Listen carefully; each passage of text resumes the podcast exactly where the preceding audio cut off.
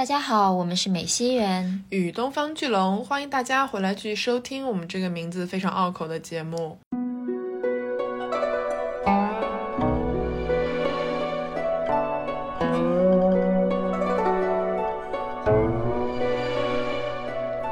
你会发现，哎，他们好像是不是最后追求的都是一个所谓的真爱，而且就是愿意为了这个东西去付出自己的所有，为之去奋斗。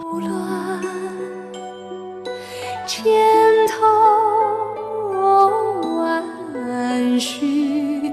这个少女在成长的过程中，她所憧憬的真爱破灭了之后，她意识到说：“OK，我现在只有靠我自己，就是用所谓的权力斗争，才能实现我自己的一些诉求。”然后他们才实现了一个蜕变，然后成为了一个所谓的大女人。祸福轮流转，世界还是。就我们把追求真爱，或者说你此生一定要获得真爱这件事情，放在了一个女性人生获得的价值排行榜非常高的位置。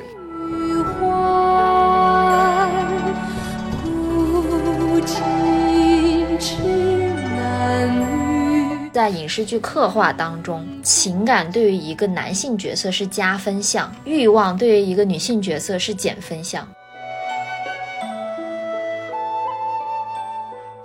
相信大家听完开场曲之后就已经知道我们今天要聊什么了。没有错，我们就是要聊这样一部已经开播了十年，但是仍然处于话题中心、常聊常新的这么一部剧，它就是《甄嬛传》。当当当。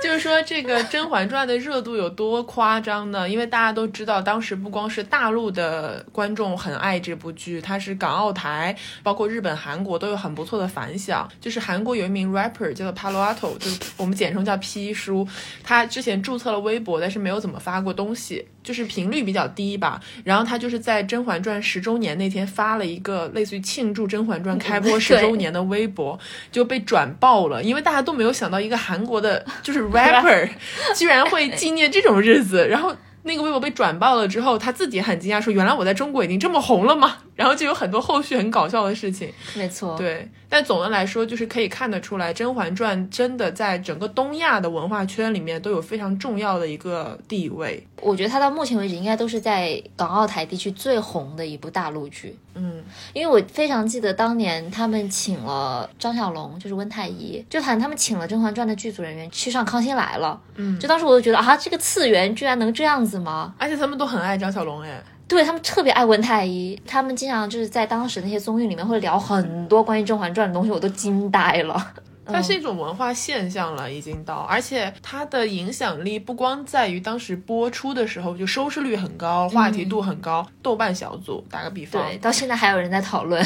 对，就是这个剧情究竟怎么回事？这个细节里面是谁害了谁？谁在里面推波助澜之类的？有一天，在一个娱乐组里面，我看到有人开了一个帖子，甄嬛经典桥段就是滴血认亲那个部分的一句台词，帖子名就叫这句台词，没有人讲话，下面每个人都在台词接力，就感觉这部剧已经。刻在了大家的 DNA 里面，你知道很夸张的。是是是，而且就是的确，因为他不仅说捧红了在里面参演的几乎所有演员吧，就是重要的配角，然后他也是开启了就是所谓的大女主后宫剧这么一个题材的盛行。在他之后，我们可以看到很多很多类似的剧，包括像是《武媚娘传奇》，然后孙俪后来演的《芈月传》，然后《延禧攻略》，最近的那个就章子怡跟周一围拍的，但是我们都想。想不起来叫什么名字的那部电视剧，现在要搜一下吗？不搜了吧？啊，行吧，不重要。就你可以想到，十年了，就蚂蚁竞走十年了，它居然还能够成为引领潮流的这么一部剧。《甄嬛传》是受到了很多金枝玉孽的影响啊，对对，金枝玉孽要更早一点，大概在零三零四年左右，如果没记错的话。这部剧当时是比较开先河的，是有这种后宫斗争的，嗯，这么一个主题在里面。而且金枝玉孽的主题色彩是比较悲悯的，就到最后其实每个人都没有真正得到自己想要的东西，或者是从另外一种层面上，他们也得到了，但是付出了沉重的代价。但是金枝玉孽里面是没有一个明确的女一号，她是一个。女性群像剧嘛，里面的皇上这个形象就没有出现过，他就是一个隐形人，他也是一很多隐喻的这么一种。《甄嬛传》是延续了他的这种感觉，然后在这个基础之上，创造了甄嬛这么一个就是真的后代很难超越的大女主形象。对对。所以《甄嬛传》可以说是集齐了爆红的天时地利人和所有因素。不过他当时刚刚定妆的时候，其实很多人是就是很不看好这部剧的嘛。那时候定妆照的确土土的，他那个齐刘海什么的。《甄嬛传》的原著小说，它是刘恋子写的一部网络言情小说了。男女主当然设定的话都是那种郎才女貌，皇上也比较美型。所以当陈建斌那个脸出来的时候，大家都很失望，就会觉得这啥呀？而且那个时候像孙俪，她她一般都是演正剧的嘛，嗯，就你很难想象这两个人他们搭配在一起要演一个这样的所谓言情小说，很难，对，就很奇怪。嗯嗯，他是把言情小说当成正剧来拍，带有很强的一个批判性在。里面，所以这也是很多人比较喜欢《甄嬛传》的一个原因吧。它虽然是讲后宫啊，有一些情爱的部分，但是它也有很多的权力斗争，然后也在批判封建社会制度的这么一个感觉。对人性的摧残。嗯，另外一个就是说，《甄嬛传》它毕竟后宫剧有很多的女性角色，这部剧的女性角色之丰富，类型之丰满，就是你总是有一个你特别喜欢，或者有一个你特别讨厌的角色在里面，就会让大家很容易共情到不同。同的角色身上，你有很喜欢的角呃，甄嬛呀？对，你这问题都不用问完，我是很喜欢甄嬛的。我很喜欢甄嬛的一个点，就并不是在于说她是一个爽文大女主的路数，而是在于她这个人跟皇上之间的爱情故事。很多人会说他们两个到最后没有爱或者怎么样，但是在我看来，他们两个恰好是体现了我自己非常能磕到的一种 CP 的价值观或者是一个爱情观。这个我们会留到本期结尾的时候，给我一个嗑药时间，我再具体的去阐述。整部剧里面，我没有特别喜欢，也没有特别讨厌的人，就哪怕皇上，我也没有那么的讨厌，就不像看《如懿传》的时候，我就很讨厌扎龙，不要叫他扎龙好吗？舅舅，没有，因为当时大家在看那部剧的时候，都在叫他扎龙嘛啊，就是霍建华演的那个皇上，对，乾隆。其实也能说明说他塑造人物是非常丰满的，不管是正面人物还是反面人物，或者说他其实也没有一个真正意义上的正派和反派吧，大家都是一正一邪的。其实所有到最后坏事做尽的人，他都是有很强的人物动机的。对，而且你会觉得他这个人物动机很有说服力。没错，没错，在《甄嬛传》里面，所有人都做尽了坏事。嗯，怎么？没有没有，我在想一个努力想一个没有做过坏事的人，可能温太医吧。你说对，温太医是个好人哦，所以他这么红吗？大家那么喜欢他吗？但是也有很多人讨厌他，是因为同样的原因，就觉得他这人特别无趣。你讨厌一个人，就这是什么讨厌的原因呢？对，但总的来讲，就是感觉《甄嬛传》相对来讲是灰非常灰色地带的，它里面的所有人都是这样。对，但《如懿如懿传》其实除了令贵妃以外，都比较有人物动机。主要是那个令贵妃也太坏了，就是啊。袁总是非常喜欢《如懿传》的，我们当时是一起追看了这部剧，所以我们后面也会稍微比较一下《如懿传》跟《甄嬛传》里面一些逻辑不太一样的点，就我们觉得很有意思这些地方。没错，没错。对，我们刚刚也聊到说，就是在《甄嬛传》里面，所有人他做的事情，不管是好是坏，他都是有很强烈而且能够说服人的这个人物动机的嘛。就我跟龙总刚刚在梳理大纲啊的时候，我们就发现一个很有意思的点，就是大部分人所做的重大决定的动因都是爱。我们就拿甄嬛来举例子嘛，她做的最大的两个决定，一个是出宫，一个是回宫。其实这两个重大决定的背后，都是因为她对爱的一个认知上的变化。他出宫的是因为他发现他所爱的这个四郎其实只是把他当成一个代餐嘛，对他产生了深深的这个失望之情，所以他离开了。然后同时他回来其实也是因为他对十七爷的爱，就他们两个是有个孩子嘛。结果云里呢就是因为出去打仗，然后呢过了他们约定的时间还没有回来，这个时候又有人告诉甄嬛说十七爷已经去世了。所以他当时就是第一要给孩子找爹，要保留住这个他跟十七爷的这个爱的结晶嘛。第二的话也是想要查明，呃，十七爷死的真相。主要是这两个原因，他决定说，OK，他要去夺得权力，夺得皇上的宠爱。这样的情况下，他才回宫的。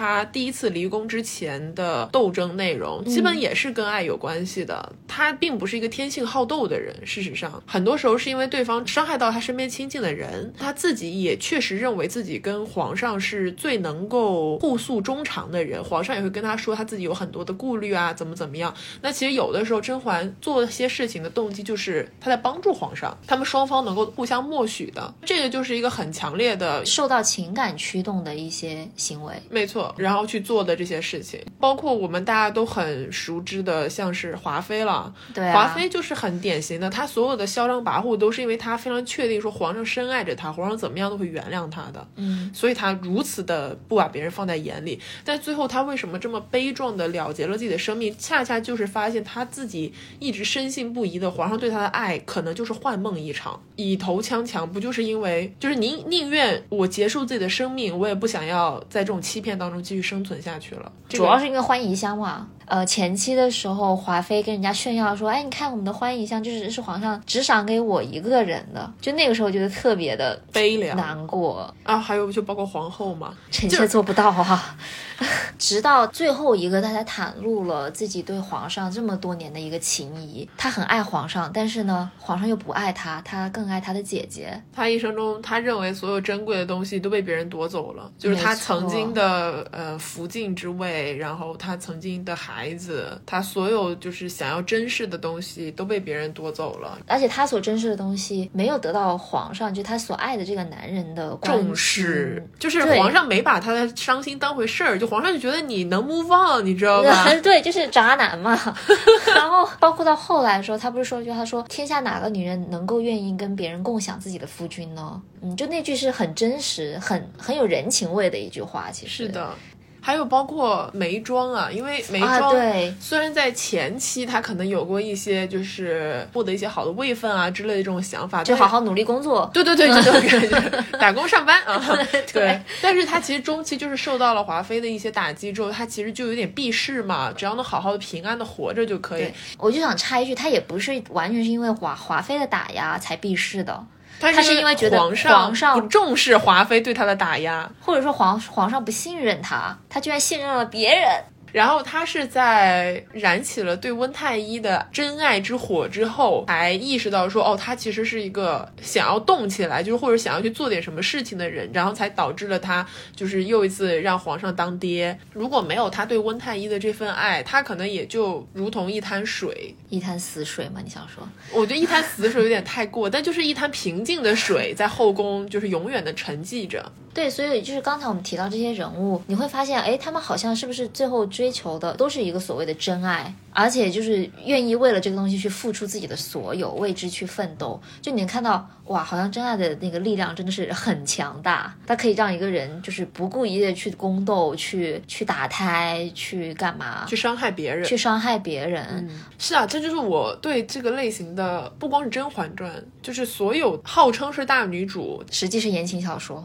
对吧？你可以这样说吧。的电视剧都持一定的保留态度的原因，就我觉得他们太着重于刻画这个真爱的力量了。《甄嬛传》先不提哈，因为它已经是相对来讲比较好的了。你看后面的《芈月传》，然后《武媚娘传奇》，就他们的逻辑是很共通的。就这个少女在成长的过程中，她所憧憬的真爱破灭了之后，她意识到说：“OK，我现在只有靠我自己，就是用所谓的权力斗争，才能实现我自己的一些诉求。”然后他们才实现了一个蜕变，然后成为了一个所谓的大女人。但这个过程中一定是伴随着对真爱的幻灭的。然后我就觉得，那所以说，就是真爱的幻灭这件事情是所有女性角色的唯一动机，它是力量太大了。在真爱破灭之前，你好像没有什么动机去转变自己。我觉得是的。当然，首先有一个前提，我觉得一定要聊到，是因为他们的设定都是后宫剧，而且他们的设定都是在一个封建社会啊。啊，那确实是，就是在那样的一个制度下面，你其实很难能够想到一个女性她能够追求什么东西。她好像真的就是除了真爱，她没有别的东西。可以给他去追求，他没有别的选择。首先，他的设定就是带有天生的这种局限性了，就包括你想刚才我们讲那个眉庄的时候，他是一开始想要奋斗、好好工作。努力的嘛，就是想要什么承担一些管理六宫职责这些事情。但是最后他这个事情没有办法成功，因为别人打压或者皇上的不信任等等的，然后他就没有别的东西可以去奋斗了。他可能当下唯一能找到了一个出路就是情感吧，他会甄嬛的姐妹之情和他对温太医的啊浪漫之情。在后宫中给女人的选择真的很少很少很少。然后你刚才说，在这种剧里面，好像一个女性她要成为大女主的必经之路就是对真爱的幻灭。我觉得在这些剧里面，她都是把理性跟感性给对立起来了，就好像你一旦有了爱，你就会变得特别的软弱，你就没有办法自处，有了一个天大的弱点。只有当你抛弃了爱，抛弃了自己的情感之后，你才能成为一个人见人杀人、见鬼杀鬼的这么一个厉害的角色。我觉得它是很割裂的。太二元对立了，对，这就是为什么我很喜欢《如懿传》，因为如懿身上她既保留了很柔软、很情感的那个部分，她是追求至真至纯的一份感情的，但同时她其实想斗，她是可以斗的，就她还是能够有理有据的，她自己又很很有才华、有才气又有能力的，能够独立的在这个社会上去生存下去。对，但是《如懿传》最后她其实也放弃了，她放弃的真正最核心的动力，是因为她对皇上彻底心灰意冷了。因为他们俩是青梅竹马之情，就是在《如懿传》的设定里面叫弘历和青樱嘛，就她的本名，到后面改名叫如懿的。他们两个从小就认识，然后郎情妾意，所以在中间过程中，不管如懿怎么被别人陷害，她经历了什么样的低谷，实际上她的心里面最保险的地方是弘历曾经跟她说，就是我是一直在站在你这边的。他说你放心三个字，对你放心，嗯。所以到了最后，当他和弘历之间经历了重重的误会。当然都是被别人陷害的，但也不乏皇上自己作的。没错，他发现弘历这个人已经变了，他对这个人本身心灰意冷了，所以他那个时候就是彻底放弃了这件事情。所以也原动力也仍然是真爱吧。我我觉得他最后压垮他的不仅仅是他所爱的那个少年弘历已经不复存在这件事情，当然是很大的一个原因。嗯，还有一个很大原因是，我觉得他对后宫的斗争、后宫的体系，就整个这个封建体系倦了。因为他自从当上了皇后之后，他要应对各种各样的事情，无数的事情。他可能一开始还保有希一点点的希望，是说 OK，在这个位置上我就要做这个位置上的事情，等于说是被卷入了各种各样的争斗当中。但是最后他就是累了呀。就我想说的点说，就不完全只是因为他对真爱的这个幻灭。是，但是就是在我看来，我不是要刚你，但因为是这样的，当然了，就是他真真爱画面这个事情是占了很大的比例了。对，因为如懿当时说过一句我印象很深刻的话，就是她本来也不想做皇后，嗯，她当时要做皇后的时候有个旁白，大概意思是说，因为她叫我过去，就是弘历在那个位置上告诉我说她很孤寒，就她很孤独，然后她希望我能去陪她，所以她去了。嗯，她来到这个位置也好，包括她后面感到倦了，但仍然还是坚持了很长时间。就是一直都是这个爱的力量在支撑他，或者是他对他这份爱的认知，所以到了最后，就是他的失望才会这么的大嘛。也是一样的道理，而且恰恰《如懿》跟《甄嬛》最大的区别就是很多人会 argue 说这两部剧毕竟是同一个平台拍的嘛，而且是有点是同一个作者对续集这种感觉，因为有些故事部分是承接的嘛。他们俩最大的区别就是很多人说，如甄嬛到了最后已经就她已经没有任何东西能困住她了，她就是要在这个局里面攀上高位，她就是要在这个体制里面打败所有的对手，然后当成这个体制的王，因为最后连皇帝都被她干倒了嘛，她就是皇太后嘛，而如。意就恰恰是因为他心里面始终没有舍弃那一份对于皇帝的爱意，所以最后他其实选择了就是抛盔弃甲，我不干了呗。所以这两个人的选择是非常不一样的。那就还是回到我刚才说那个点，就是他把直接把情感和理智的部分给对立起来了，你只能有其中一个，你不可能两者兼得，就是一种很奇怪的逻辑。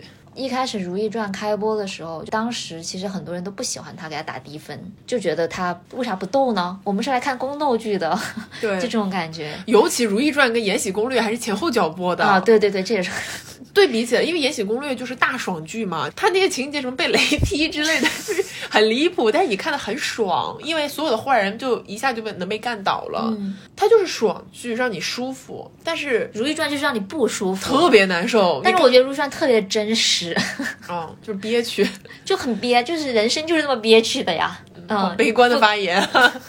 觉得《如懿传》是一部反大女主的一部剧，这个女主本身她就是不斗的呀，她所追求的东西不是说在这个系统里面走到权力高位上去，她所追求的是自己所认定的一些东西。而且她的结局我很喜欢，她是个非常唏嘘的结局。大概的给大家讲一下吧，以防大家可能有点不记得了。就是在后期的时候，一个最大的反派就是令贵妃嘛，就令贵妃一直在想尽的办法想要把如意拉下皇后的位置，然后自己去当这个皇后，以后再当皇太后这样。在这个过程当中呢，令妃伤害了很多很多很多的人，到最后如意实在是有点受不了了，而且她那个时候也是诊断出了自己其实是有一个绝症，就是肺痨嘛。然后她就决定在临死之际就是拼死一搏，设了一个局，把令贵妃的一些种种罪行在皇帝和当时皇太后也就是甄嬛啦 的面前去把它给揭露出来，然后真正的是其实他是打垮了令妃的。在那个时刻，但那个时候他自己的人生也是走到了快要到尽头，但他这件事情没有对任何人讲。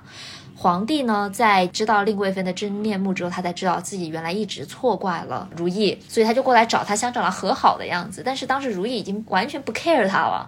就他就是一个很平和的姿态跟他说兰因絮果，一切都是天注定，大概是这种感觉。然后呢，也拒绝了皇帝去邀请他去什么木兰围场打猎啊等等去散心的这个邀请。然后皇帝当时也没有想多，他就走了。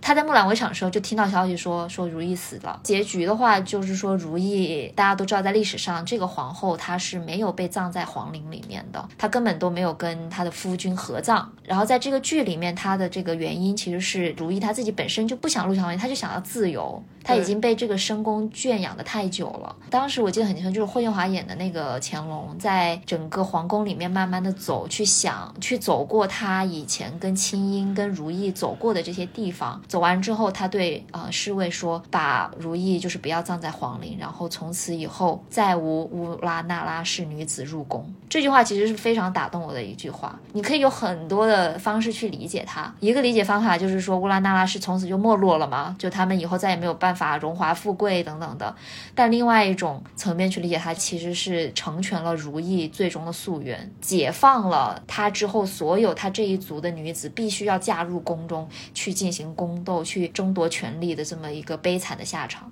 在《甄嬛传》里面的皇后就是乌拉那拉氏，然后如懿是她的侄女，没错，对，相当于说是乌拉那拉氏要一直送人进来。然后你也知道，《甄嬛传》里面的皇后最后的下场也很悲惨嘛，所以皇后最终在快不行的时候，还特地去见了如懿，就是说让她承继这个乌拉那拉的荣耀。对对对，就这种。就其实她是一个很强的一个枷锁，就这一族所有的女子，她最终的目的都是要送到皇宫里面去当皇后。包括在《甄嬛传》里面，为什么当时就《甄嬛传》里面的皇皇太后一直在容忍宜修的很多的事情，她其实也是为了家族的荣耀。就《如懿传》里面前半段的时候，又强调了很多次乌拉那拉氏家族的荣耀。嗯，就她被这个东西从小就困住了。她从一开始就不想入宫，首先，然后入宫之后，她也不想当皇后。但她就是你说的对，就是她就是为了因为对皇上的这个爱，就一步一步的，就是打破了自己的原则，然后愿意去为他去做出这样的一些改变。是啊，最后付出了很沉痛的代价吧。所以很多人都说嘛，说因为《甄嬛传》里面最有名的、从来没有露过脸的纯元皇后，就是让陈建斌演的皇帝爱了一辈子，早期还找甄嬛做他代餐的那一位。如果纯元皇后活着，应该就是《如懿传》里面如懿的这个样子。因为纯元跟《甄嬛传》里的皇帝也是一样的，就他们还是王爷，还在王府的时候，就是非常真爱的那种。只是他早死，他所有的东西都留，音容笑貌都留在了最美好的那个阶段。就停止了，就后续所有见过纯元皇后的人的回忆，她是一个非常善良的人。你可以想见，就像如懿也是个非常善良的人。就他们这种人，如果进宫了，就是真的在这种深宫后院里面当皇后，哇，那个压力啊，就是肯定会被搞得很惨的。是，如果拿现代话来说的话，我觉得《甄嬛传》是一部职场剧，《如懿传》是一部感情戏或者讲婚姻的一部剧。嗯，它其实讲的就是这一对青梅竹马如何。因为种种种的原因，走到最后成为了一个破碎的婚姻。你觉得如懿和甄嬛最后的结局是好结局吗？我觉得是好结局吧，就是两边其实都算是好结局，虽然都非常的悲。那甄嬛来说的话，她其实最后可以说是得到了她想要的东西，因为她真正想要的并不是权力，就权力只是她为了巩固自己的目标所必须要拿到的一种能力罢了。她真正要做的是，她保护她的孩子嘛，嗯，然后要让她的很多秘密，就这种会掉人头的秘密，永远都不被别人知道嘛。为了要做到这件事情，她其实需要的就是凌驾于一切。的权利，他就是已经可以保证他的这些秘密后半辈子没有人能够揭发了，安稳无忧，他的孩子也能健康平安的长大。嗯，然后另外一个我认为甄嬛算是好结局的一个点，就是在于她其实后期你说她是跟皇后斗吗？跟什么斗？其实就是跟皇帝在斗。就她回宫了之后，嗯，就他们两个之间的那种纠葛，就是反正斗了大半辈子，就终于结束了。因为如果皇帝不死，他就要持续一直这样斗下去。他现在至少能获得了平静。嗯，《甄嬛传》。的最后一集其实非常动人的一个原因，不光是他在皇帝死了之后说的那些话，就他们两个是有过一些美好回忆的嘛。最重要的是他做了太后之后，他身边的那个叫锦汐姑姑，就是服侍他上去睡觉，躺在那个明黄色的榻上，然后梦里全都是从少女入宫到现在的所有的回忆嘛。虽然他今后的人生都只能在比如说睡梦中或者夜深人静时才能想起过去，但这已经是他能够获得的最大的平静。了，因为他已经是入局者，他是出不来的那种人。嗯，然后相比之下，如意直接就出局了，离开这个系统，他不在这个系统里面斗了。我觉得他也是获得了自己的平静。哎，你这样说到时候，我突然想到个很有意思的情节，就是在《如懿传》开始的时候，有一大段是甄嬛跟宜修的对话，有好几集是讲他们两个之间的一些纠葛这样子的。然后那个时候，宜修是一心想要把青音送到宫里去当皇后，就至少是当一个妃子。甄嬛是很反对的，他不希望青音去，而且就在他了解到青音跟弘历的这个感情之后，是真爱，是真爱之后，他就越发的就说你千万不要进来。就他是很不看好他们俩的，他不看好也是对的，是是真的。就是你想，就是把这个事情接在你刚才说的那一大段后面，是很有道理的吗？但是呢，他又不能够直接跟你讲什么，而且那个时候青音他们都还小啊，也不能理解到这么深的层次。所以我其实很喜欢甄嬛跟青音之间的这种关系。一开始的时候看起来是个就是像个恶婆婆一样，就经常刁难她什么的。但是到了最后最后的时候，在皇帝跟如懿两个人彻底破裂了，然后皇。皇帝执意要废后的那个时候，甄嬛就一直说：“你真的要废了她吗？”她一直在维护如懿，包括到最后的时候，也是她帮了如懿揭发令妃做了很多的恶行。恰恰是因为甄嬛自己经历过几乎完全一样的剧情，就她也是曾经爱过的人，就不要看她好像已经是宫斗大女主第一号人物了。她比谁都知道一份真爱的得来是多么的可贵，并且在这个后宫深处，他有多么的难以存活。嗯，就是因为他们拥有的东西太好。所以他不应该被这种体制所束缚，就是你不要去破坏它。但是我确实仍然觉得，看这些剧的时候，我一边非常能共情这些角色，一边又觉得大家真的把爱看得太重了。虽然像刚刚袁总提到，在他们这种所谓的封建体制，尤其是后宫的背景的设定下面，但是我们哪怕抛开这个背景，就是你去看其他的影视剧作品，就是以女性角色刻画为主的，大家大部分时候还是在因为爱的一些相关的。挫折或者是相关的经历去做一些大的改变，就是爱是大家行为的最大的动机。我想到让我很不解。嗯，我我能够理解，我非常能够理解，就好像神奇女侠 跳的有点远哈，就是突然从古装后宫剧跳到了这个超能力。但是神奇女侠，她确实也是在她那个出来到人世间之后遇到了她的第一位男子啊，他们俩也之间有很多就是互相理解啊，然后互相帮助的剧情。到了最后，也确实是她的真爱鼓励她说你要去战斗，战胜这个他哥哥嘛，其实就是战神嘛。对对，然后你要去拯救更多需要帮助的人，这样子。然后他的爱人也在那一次战争当中牺牲了。对，但是就是他的人物的推进，依旧是因为有个男的在。旁边。而且最妙的设定在神奇女侠，她是亚马逊人，就是她是一个神族，所以她来到人间其实是懵懂的小女孩儿，这种需要被带领的状态啊！你这让我想到很多的科幻电影里面也有这样的角色，就是一个来自外星的懵懂的外星女人，你懂吗？我懂。哦，这就是为什么我还是很喜欢那个惊奇队长，就是我们这更加跑题了。这部电影很多人批评，就是说它情节太单一，人物没有动机，嗯，超能力莫名其妙，但是我看了好爽啊，因为什么？Captain Marvel 他其实是有超能力的，然后他被别人骗去外星打工，就是他老板是裘德洛，然后干了很多的事情。后面他发现他自己被骗了之后，他就把裘德洛打飞了，就这么一个很简单的故事。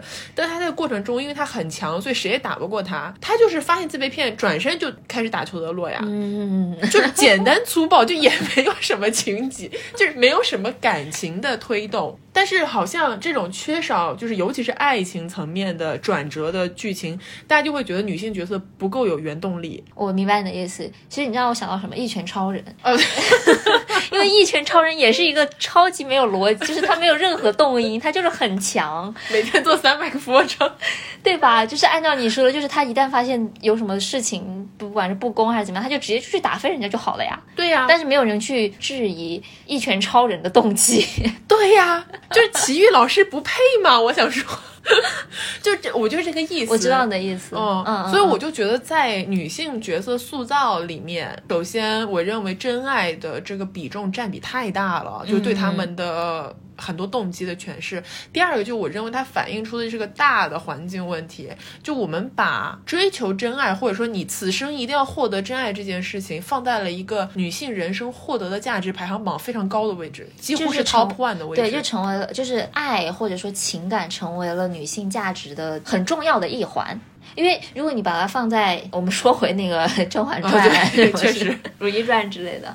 就你你想每个人他们的战斗力有多少是因为他们开挂了？他们的开挂不就是因为有各种各样深爱着他们的男性角色吗？主要是甄嬛了。对，甄嬛开挂，一个是她有温太医，对吧？一个是她有果郡王。当然，果郡王他到底是给他的挂呢，还是 拖后腿的，不好说。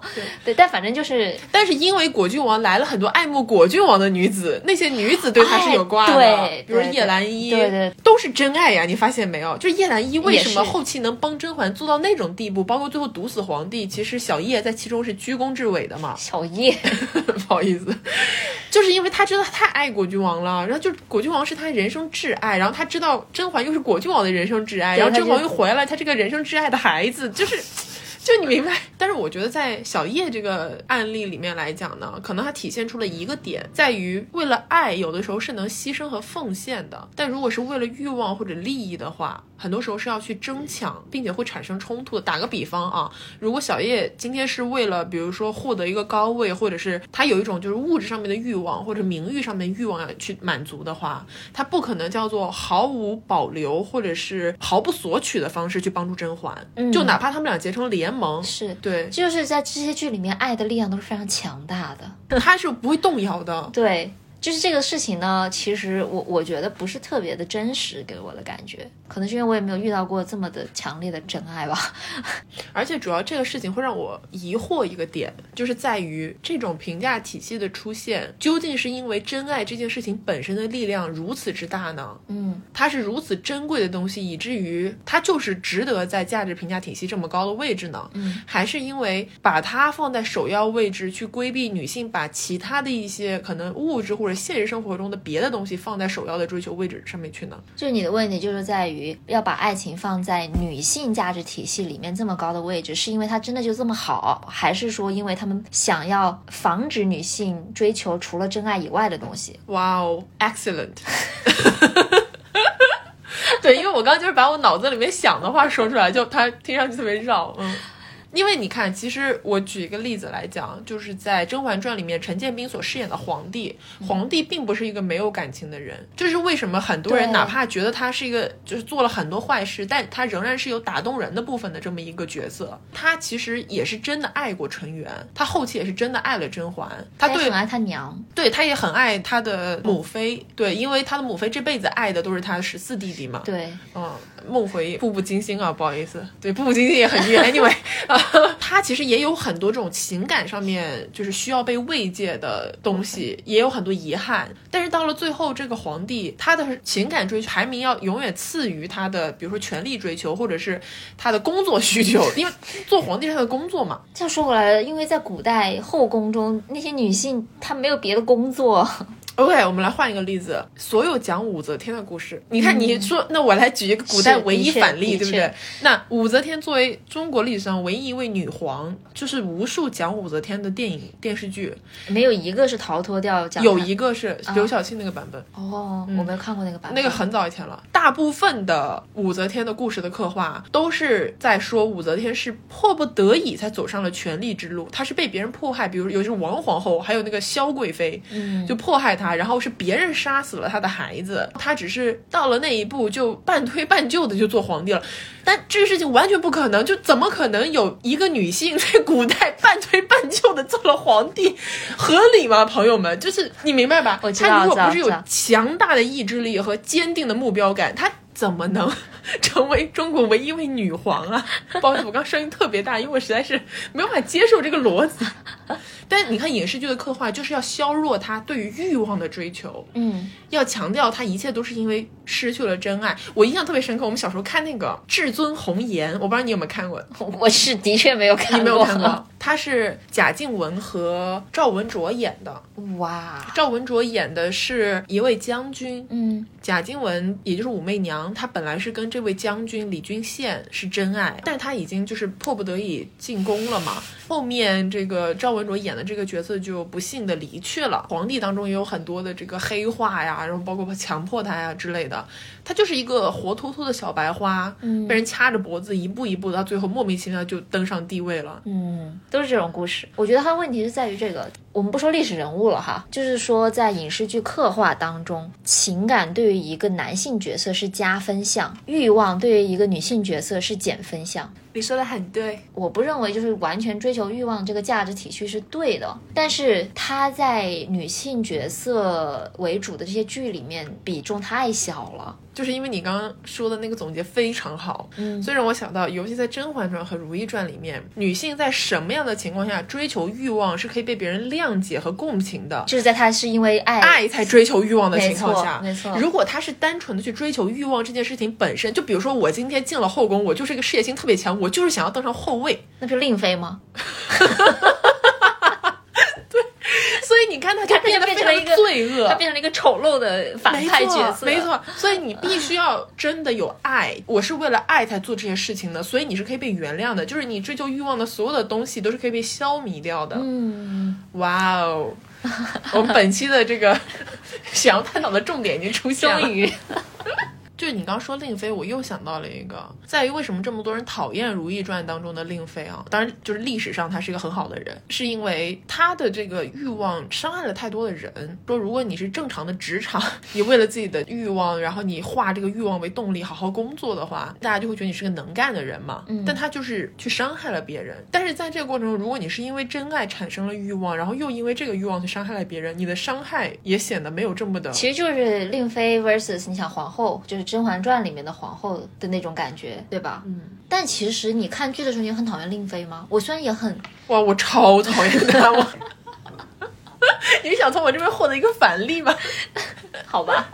但是因为我看的时候，我更讨厌皇上，因为令妃她是她自己是有很强的人物动机的，她的人物动机就是要往上爬，因为她出身不好，她出身不好，她后来做的种种的事情就是为了获得一个好的权力的地位。她即使是被别人打压、被别人嘲笑，我记得很清楚，就是在她刚刚被皇上宠幸之后，就有好几次类似于她想要示好、想要表现一下自己，送一些什么花瓶或者怎么样的东西，但是其实是做出了一些比较 low 的一些举动。然后呢，皇帝还有如懿就会有一种看不起他嘛，所以当时的令妃其实某种程度上我还是有点同情他，就在那一刻那一刻哈。OK，但是她的他的后期实在是太令人发指了。但是在那种情况下，你会觉得恶的这么明显的一个人，皇帝怎么能够看不到？而且皇帝还能够允许他，皇帝还会就是顺着他的性子去。所以皇帝才是那个真正的蠢人。对，因为皇帝他自己本身他能够知道令贵妃做了一些不是很好的事情，但是令贵妃是顺他的意的，令贵妃不会跟他顶嘴，不像如懿会跟他顶嘴，就像是赌气一样去选令贵妃。其实这个你别说是《甄嬛传》也好，《如懿传》也好，比较好的一个刻画，就是在于它虽然有很多女性角色在里面做了很多坏事，他把男的刻画也不咋地，对，就很真实嘛。就你就观众看完，你还是能够意识到说，OK，这个问题其实根本是出现在皇帝这个角色身上的。对对对，所以一开始我们不是说《甄嬛传》是有批判性的，没错，然后《如懿传》也有很强的批判性，他对这个封建体制或者父权体制的这个批判是很强的，但它的局限性也是在于它的设定本身就是一个封建体系了，啊，它不能跳脱出，它不能跳出那个圈子，嗯，没错，对，因为《甄嬛传》里面有好多对于就是后宫那些有些不得宠的妃嫔，他们那些心声的刻画就是非常动人的嘛，包括静妃以前去数砖墙睡不着的时候，这都成了一个梗了，有人就叫她砖妃，你知道吗？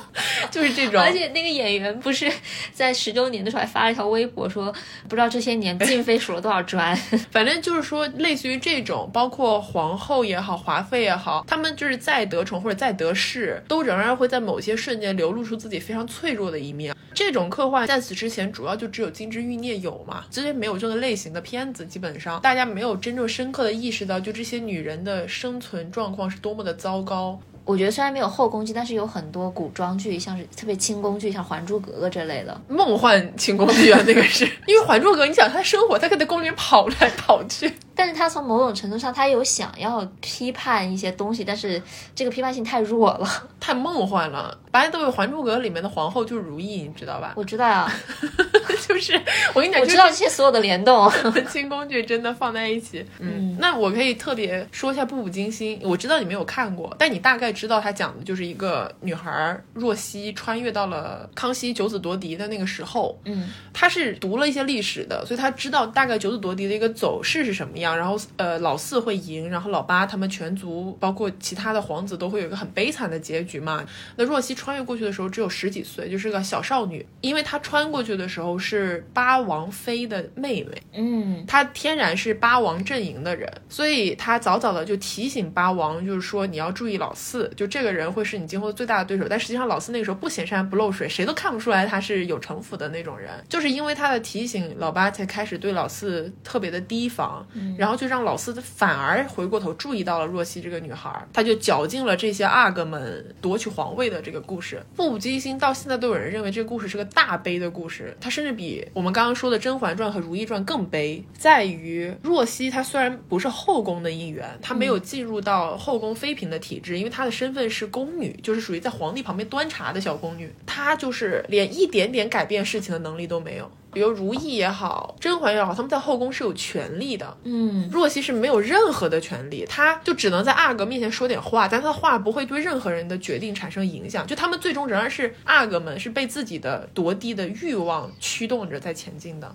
包括后面他跟老四互通心意了之后，他跟老四是真爱，就是非常爱的那种真爱。但他们俩的那种真爱，就是因为老四就是无论如何都一定要拿到皇位。嗯，若曦说什么他都不会听的，所以到最后就是若曦非常的悲痛，郁结成疾，他后面就是也是绝症那样子。因为他跟老十四的，也就是老四的亲弟弟嘛，关系很好，所以后面就是这个大结局的部分，他就跟老十四走了。但实际上那时候他已经知道自己活不了多久，后面他就死在老十四怀里了。嗯，他跟吴奇隆演的这个雍正到死都没有再见过面，就是一个完全对历史无能为力的女孩子，而且最重要，她最悲的就是在于她完全知晓一切接下来会发生的事情。最开始大家认为《步步惊心》是个言情片，但实际上这种女性在古代，尤其是封建体制下面，完全无能为力，对自己的人生命运没有任何主导能力的，这才是真正的现实。这是为什么那个结局会如此的让人悲痛。所以我说，相比起《步步惊心》来讲的话，至少你在后宫里面虽然惨，但是你拥有点权利，还是能改变一点自己的人生的。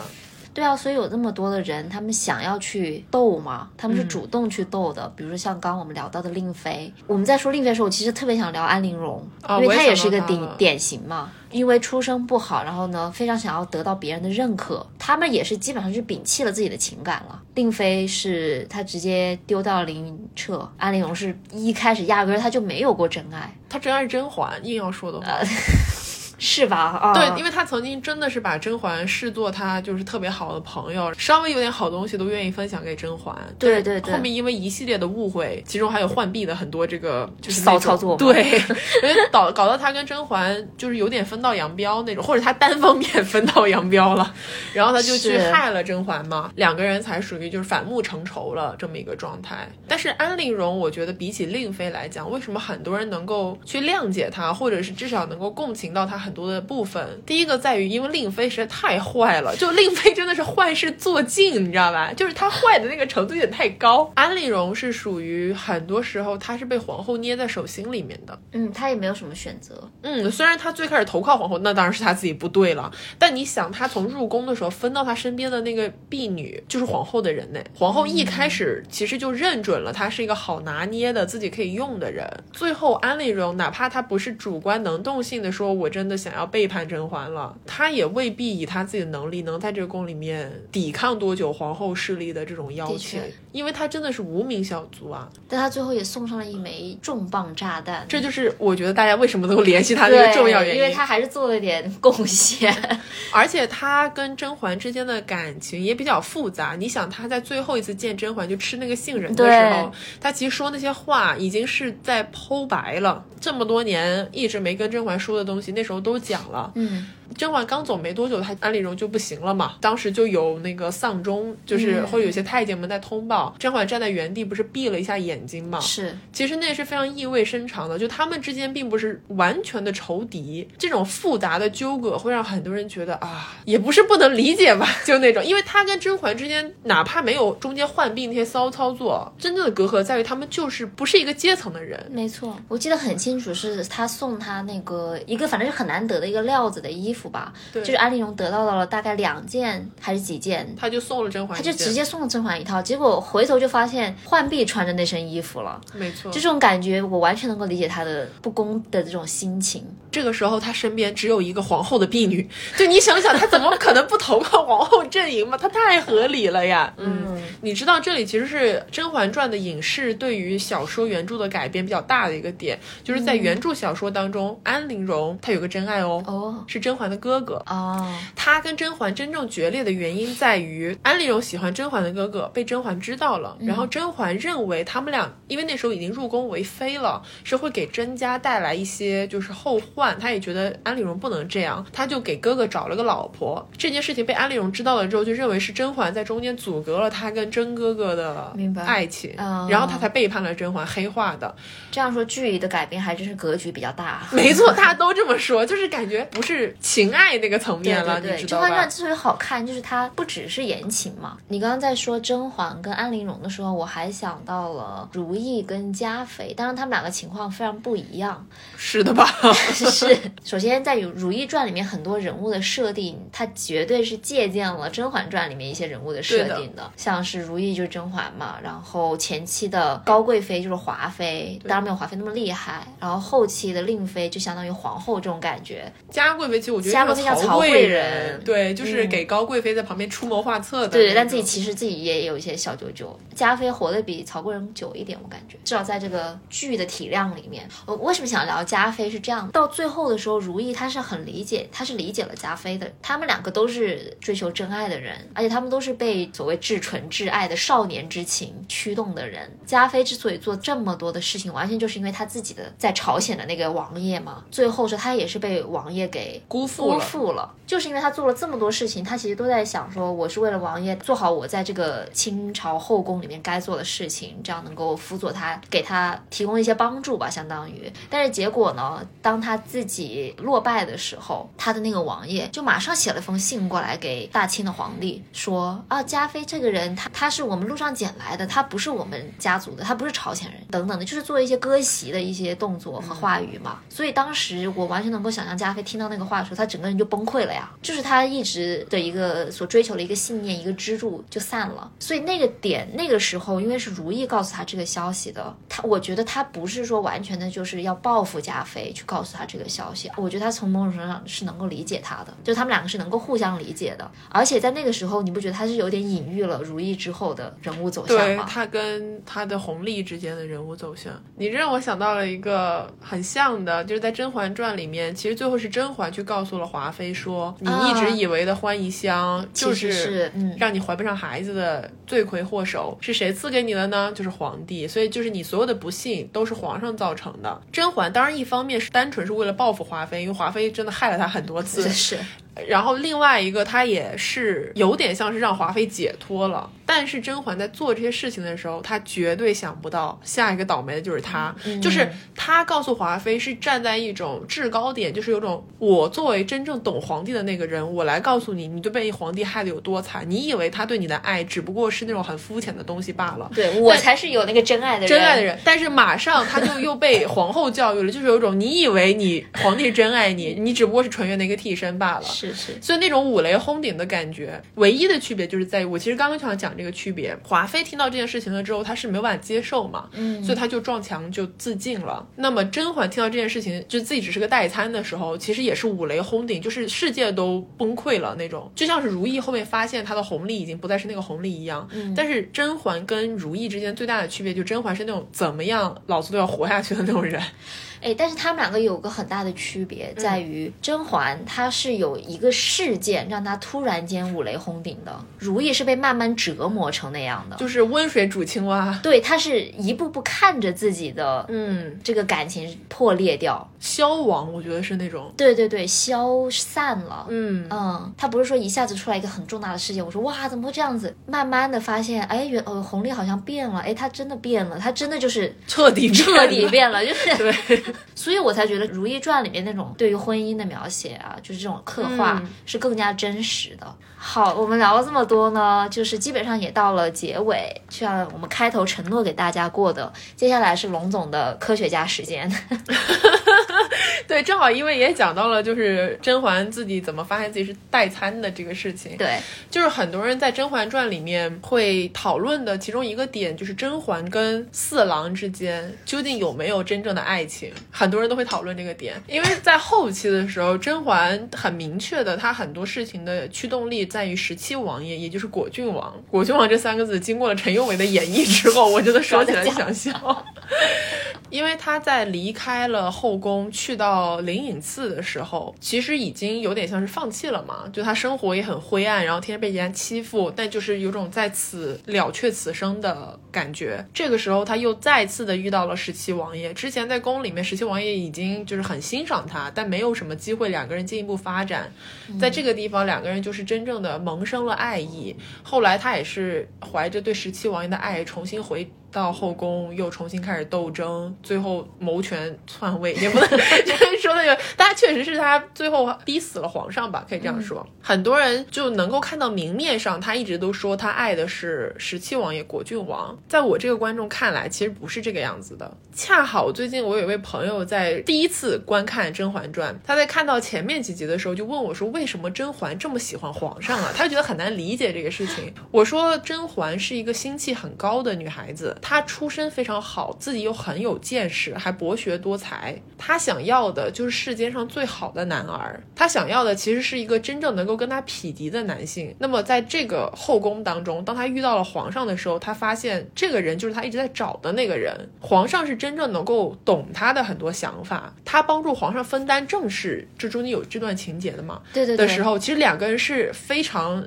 就是两个两夫妻创业的感觉啊！对对对，就是很平等的那种感觉。这个是他。他想要的就是那种爱情的一个理想模型，所以他前期对于四郎的爱意是情真意切的。这就是为什么他在发现自己是代餐的时候会受到这么大的打击，因为是真的爱过，所以才会有这么大的伤害的力量。所以在灵隐寺他遇到十七王爷的时候，在我看来，果郡王只不过是四郎的代餐罢了。就是你想象一下，果郡王跟他哥其实本质上是一类人，除了他不是帝王之外，他没有这种帝王所要背负的一些顾虑。不需要这么的有负担，他也是博学多才呀。然后他想要的很多举案齐眉的一些事情，他们俩能一起做呀。嗯，等于说他又重新见到了一个年轻版的自由的四郎那种啊。他爱上的只不过又是这个模型。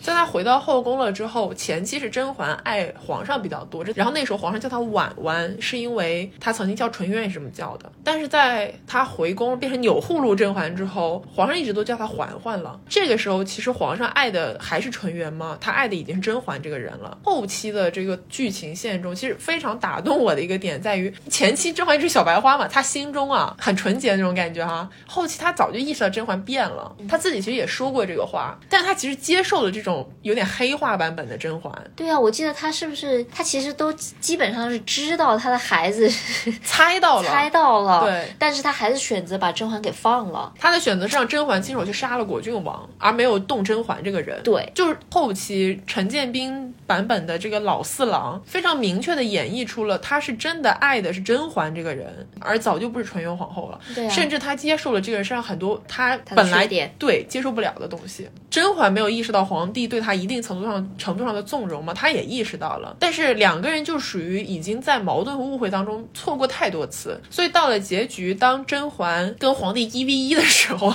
就皇帝已经快不行了嘛，皇上又问了他说：“孩子是不是自己的？”甄嬛回答他的就是“普天下子民都都是您的子民啊啊，对，所以自然也是您的孩子。其实皇上就很明确的知道这什么意思了嘛，但是他后面还是什么都没有做，然后就活活被甄嬛气死了。气死了之后呢，甄嬛转身说的那段话是全剧当中最打动我的那段话。他说那年杏花微雨，你说你是十七爷，你你说你是果郡王，原来从开头就都是错的。就他们俩从开头到结尾没有一个时间是完全 match 上的。你爱我的时候，我可能没那么爱你；我爱你的时候，你又没那么爱我了。但是最终全剧最了解彼此就是他们两个，缠斗了一辈子的两个人，我还是挺动容的在这一点。尤其是最后皇太后甄嬛床上小憩的时候，对她就是梦里面又想到了很多他们出狱的画面啊等等，就是一切都回不来了呀。你们如果不是经历了所有这些，甄嬛也不可能成为今天的甄嬛。我觉得这种爱情不比她嘴上宣扬的她有多爱果郡王这种动人吗？果郡王只是个代。代餐好吧，大家认清这个现实。突然开始拉踩，你觉得这个东西是爱情呢，还是某种情？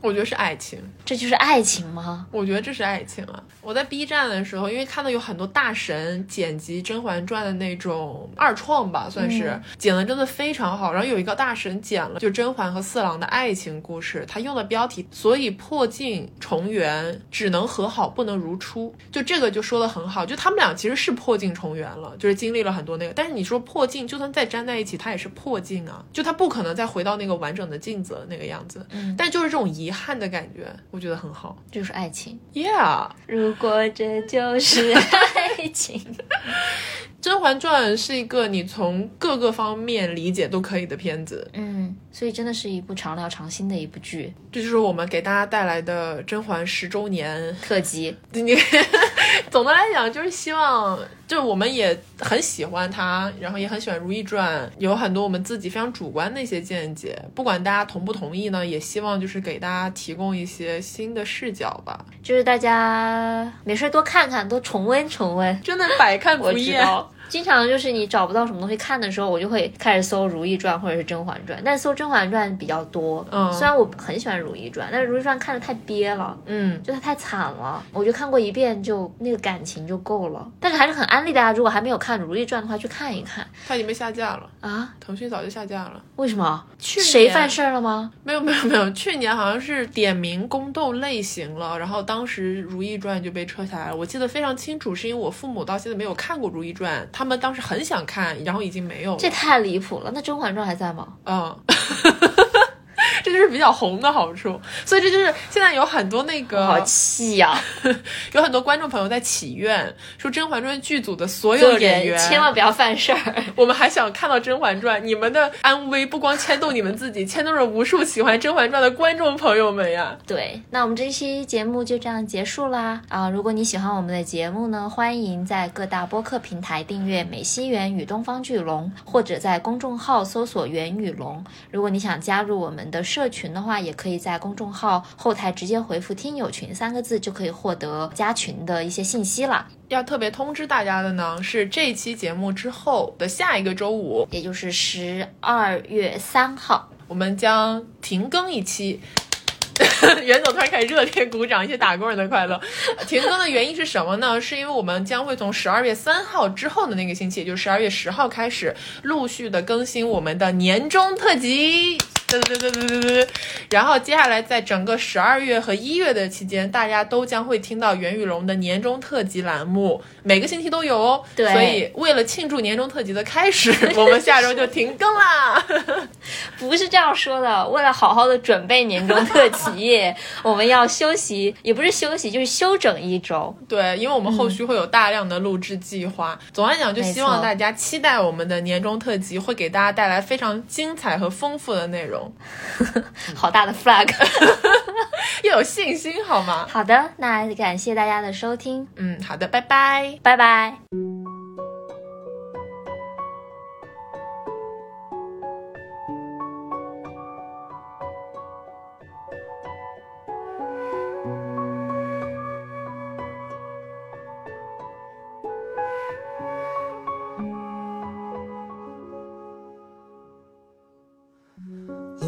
醉了眉眼，恍若人生是初见。